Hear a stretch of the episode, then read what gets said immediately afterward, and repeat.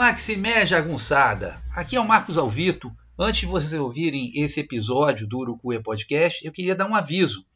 É que no dia 6 de setembro de 2022, agora, eu vou começar um novo curso lendo o Grande Sertão Veredas, um curso que eu ofereço desde 2016.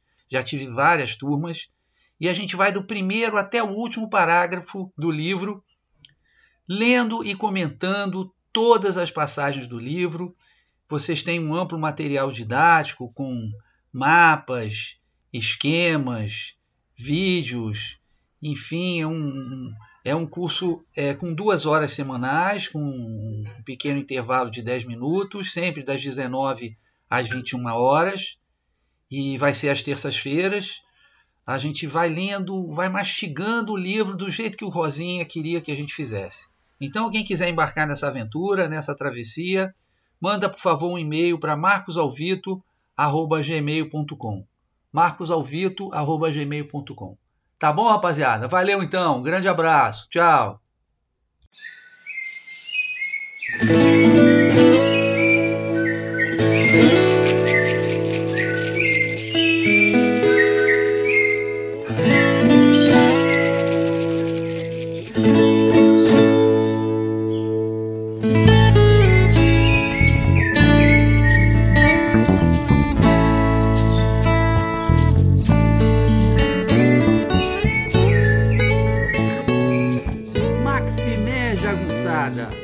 Bem-vindos e bem-vindas a Urucuia, um podcast feito para te ajudar a ler Grande Sertão Veredas e outras obras do nosso amado João Guimarães Rosa.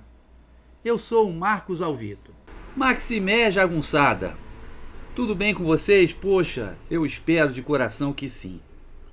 Olha, hoje vamos para o episódio 68 do Urucuia Podcast. Vamos continuar então o Diário do Urucuia. Hoje é o Diário do Urucuia número 23. Apertando o botão errado, os enviados do caroxo, o bem que faz um pneu furado e a faixa bônus, prestem atenção, que é maravilhosa. É a segunda parte da entrevista com Leninha, a grande dama de Urucuia.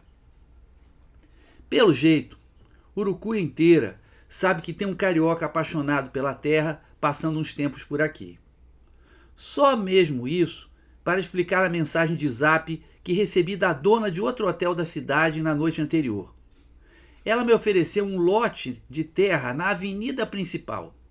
Agradeci, mas expliquei que moro um pouquinho longe e que tenho família no Rio de Janeiro. Mas se fosse na beira do rio. Acordo de madrugada ao som surpreendente de uma chuva de pingo grosso. Dormi de novo com aquela trilha sonora de sonho, e quando acordei, a chuvarada continuava. O sol só colocou as botas no dia lá pelas sete da manhã. Chuva de mar em Urucuia é um evento raro, tanto que o clima-tempo, totalmente errado, dizia que hoje iria ser que nem ontem, sem chover, um dia de sol. O sertão é traiçoeiro até em termos meteorológicos. O cabra que faz o norte mineiro deve estar acostumado a apertar o botão. Dia de sol sem nuvens. O cabra lá do clima-tempo.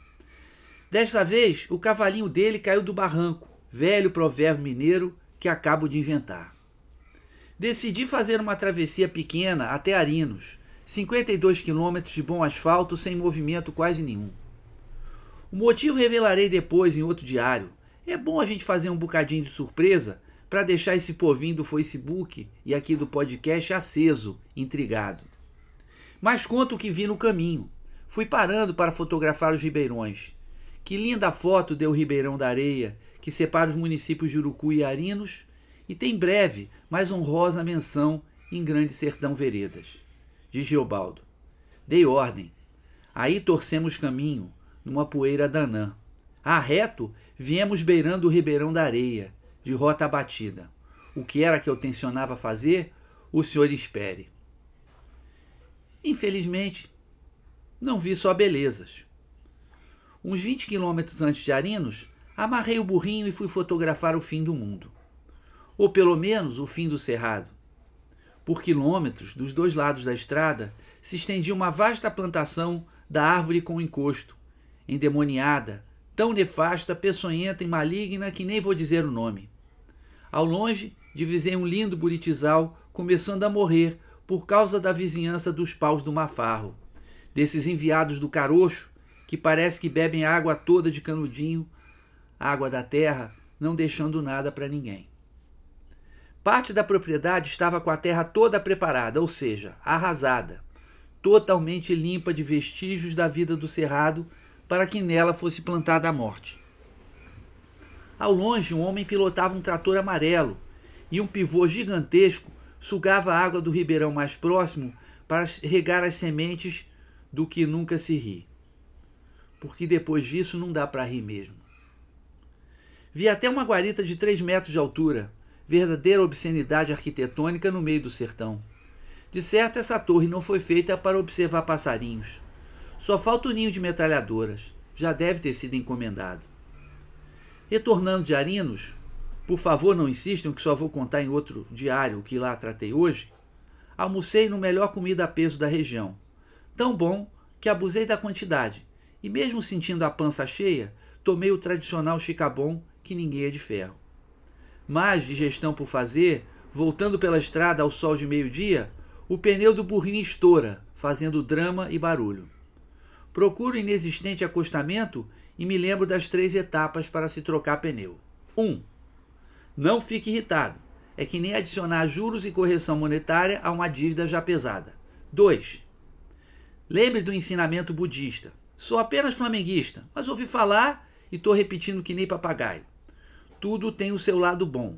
Depois eu conto. Tenham calma. 3. Mantenha o bom humor. Se fizerem isso e souberem posicionar bem o macaco, prometo que irão trocar o pneumático no prazo de capar um gato. O que teve de bom mesmo no sol do meio-dia, aquele exercício ajudou a minha digestão, embora tenha sido a porrete, como diria Nho Augusto, do Hora e Augusto Matraga. Humor? Raciocinei. Ano passado furou meu pneu traseiro direito em Mato Grosso do Sul a uma da tarde. Agora o dianteiro esquerdo no sertão de Minas. É a tal da polarização. A direita retrógrada versus a esquerda avançada. Tá certo. Não é muito engraçado. Mas é melhor que ficar pensando: por que o raio do pneu furou bem agora que estou doido para tirar uma soneca? Ainda por cima, ao meio-dia. Você não pode reclamar da falta de iluminação.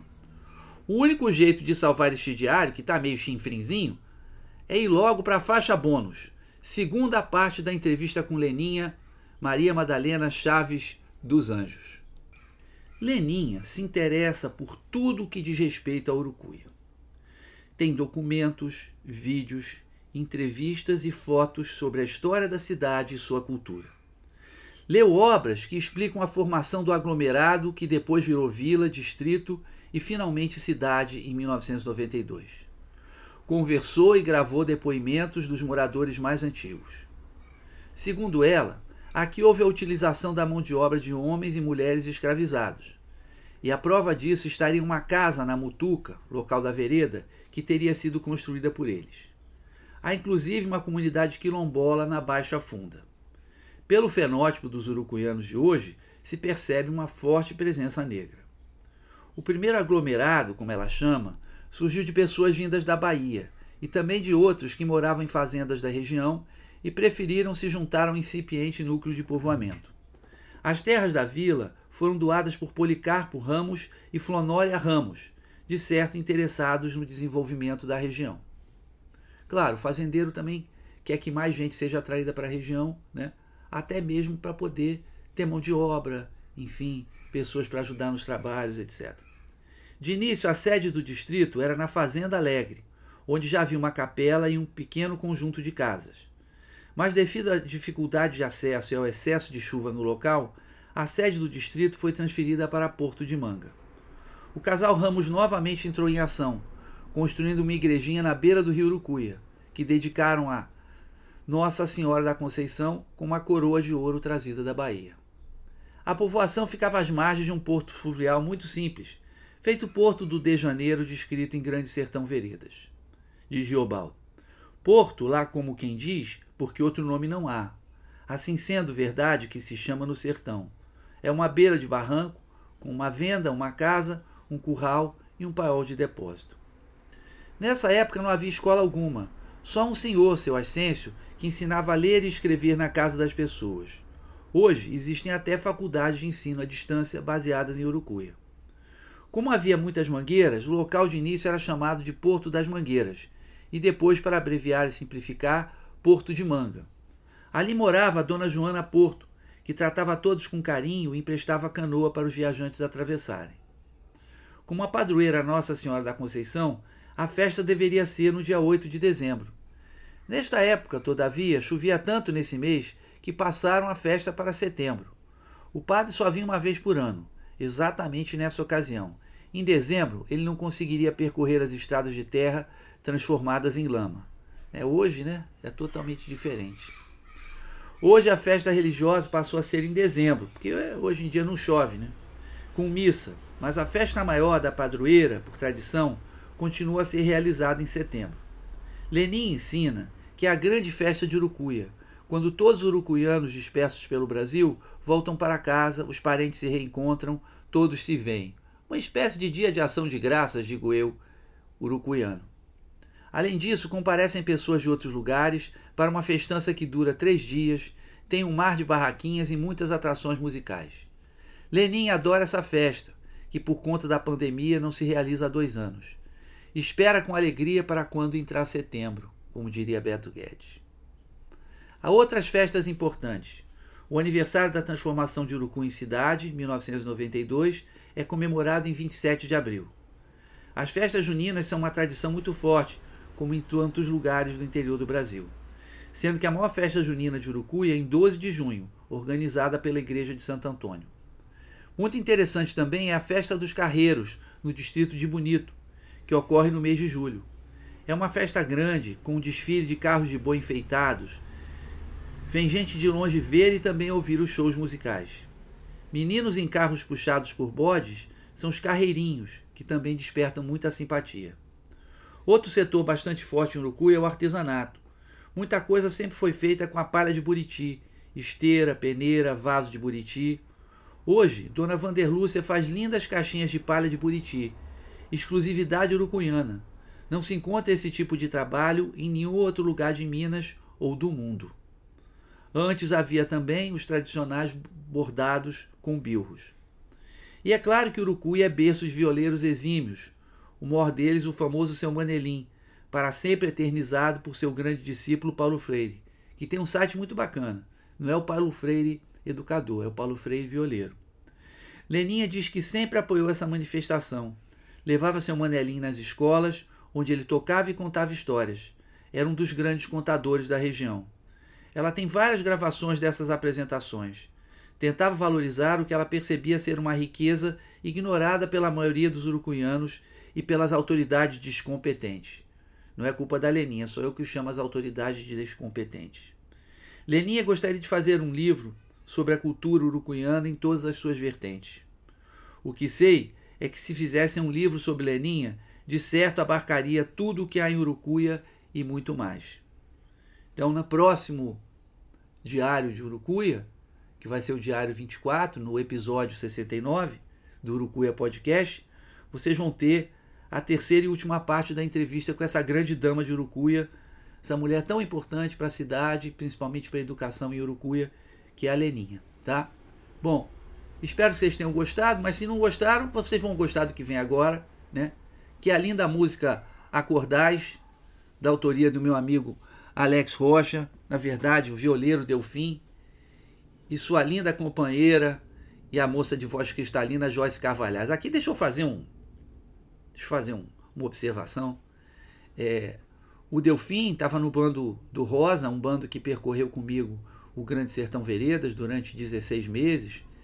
E agora, no mês de maio desse ano de 2022, nós encontramos essa turma, né? essa turma Bando do Rosa se encontrou em Cordesburgo foi uma coisa maravilhosa esse encontro, foi muito é, caloroso a gente se ver finalmente depois de dois anos, a gente poder se abraçar, a gente poder conversar olho no olho. E aí o nosso amigo Delfim, a Joyce, Joyce Carvalhais, a moça de voz cristalina, eles deram um recital maravilhoso para nós, cantando músicas sertanejas, cantando músicas do Clube da Esquina e uma versão simplesmente gloriosa, mas simplesmente gloriosa, né, da canção de Ciro Luiz, que está presente no, no Grande Sertão Veredas. Então, é, no próximo episódio, eu vou colocar a canção de Ciro Luiz, cantada por eles, vai ser o fechamento, não vai ser o Acordais, e sim vai ser a canção de Ciro Luiz. Mas isso é no próximo episódio. Então, por enquanto, ficam com Acordais, do Alex Rocha e da Joyce Carvalhais. Um grande abraço para vocês, nos vemos na semana que vem. Um abraço, um beijo. Maximeja, moçada. Tchau.